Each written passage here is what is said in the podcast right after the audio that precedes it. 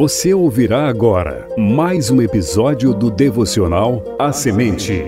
Episódio de hoje. Existe esperança. Episódio número 6 da série Vencendo o Medo e a Ansiedade. Apresentação: Missionário Genuan Lira.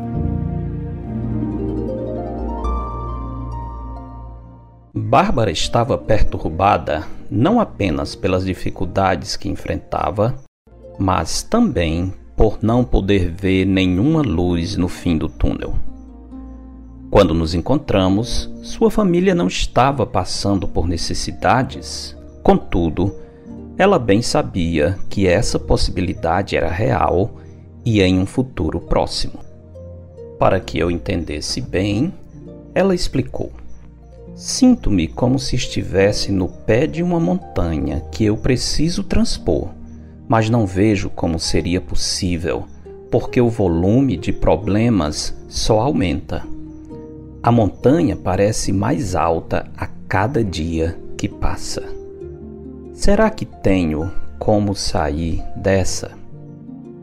Depois de ter reafirmado a importância de analisar as lutas da alma à luz da verdade bíblica, era hora de falar sobre a esperança bíblica. Apresentei a Bárbara um texto especial que renova nossa esperança a despeito das circunstâncias. Paulo, escrevendo à igreja em Corinto, afirmou: Não vos sobreveio tentação que não fosse humana mas Deus é fiel e não permitirá que sejais tentados além das vossas forças.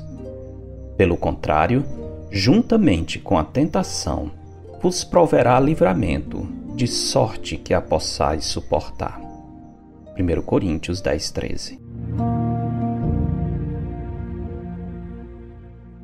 Para que Bárbara pudesse entender bem o sentido do texto, expliquei que no texto original a palavra que aqui foi traduzida como tentação muitas vezes é traduzida como provação. Dessa forma, Paulo está dizendo que as provações que nos sobrevêm são comuns a todos os homens. Ou seja, como afirmou o Senhor Jesus, no mundo passais por aflições. No entanto, embora estando inescapavelmente sujeitos à aflição, Paulo nos ajuda a recobrar o ânimo quando afirma que Deus, por ser fiel, não nos deixará passar por provações insuportáveis.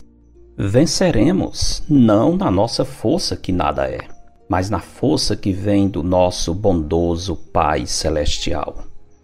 À medida que Ele permite que sejamos atingidos por provações, Ele também providencia o livramento de modo que possamos ser aprovados, não reprovados, diante das lutas que enfrentamos. Bárbara precisava entender que provações na vida de um servo de Deus sempre têm um fim proveitoso e servem como meio de santificação, nunca como instrumento de punição. Tanto é assim que na epístola de Tiago está escrito: meus irmãos, tende por motivo de toda alegria o passardes por várias provações, sabendo que a provação da vossa fé, uma vez confirmada, produz perseverança. Ora, a perseverança deve ter ação completa, para que sejais perfeitos e íntegros, em nada deficientes. Tiago 1, 2 a 4. À medida que conduzia Bárbara através da Bíblia, era óbvio que o sofrimento era real, mesmo que, em certa medida, intensificado pela condição emocional em que ela se encontrava.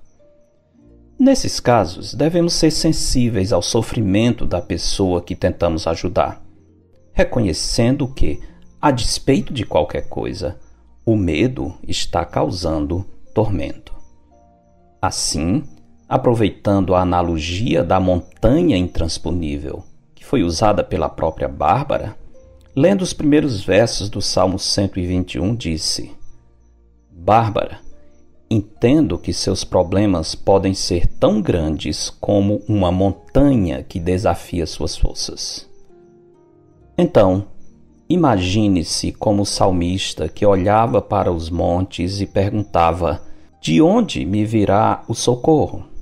A resposta ele mesmo dá quando declarou: O meu socorro vem do Senhor, que fez o céu e a terra.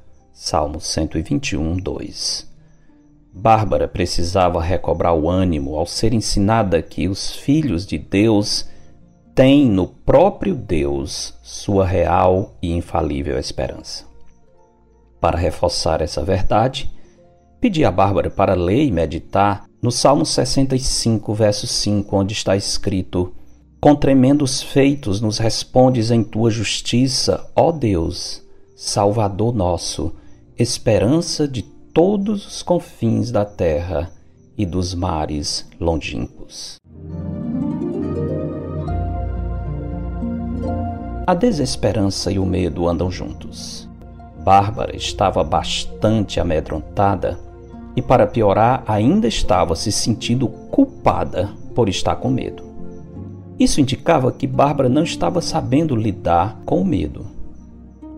Amanhã, se Deus permitir, falaremos sobre o medo de ter medo.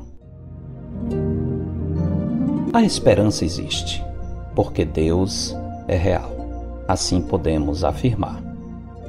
Pois tu és a minha esperança, Senhor Deus, a minha confiança desde a minha mocidade. Salmo 71, 5. Porque dele, por meio dele e para ele são todas as coisas. A ele, pois, a glória eternamente. Amém.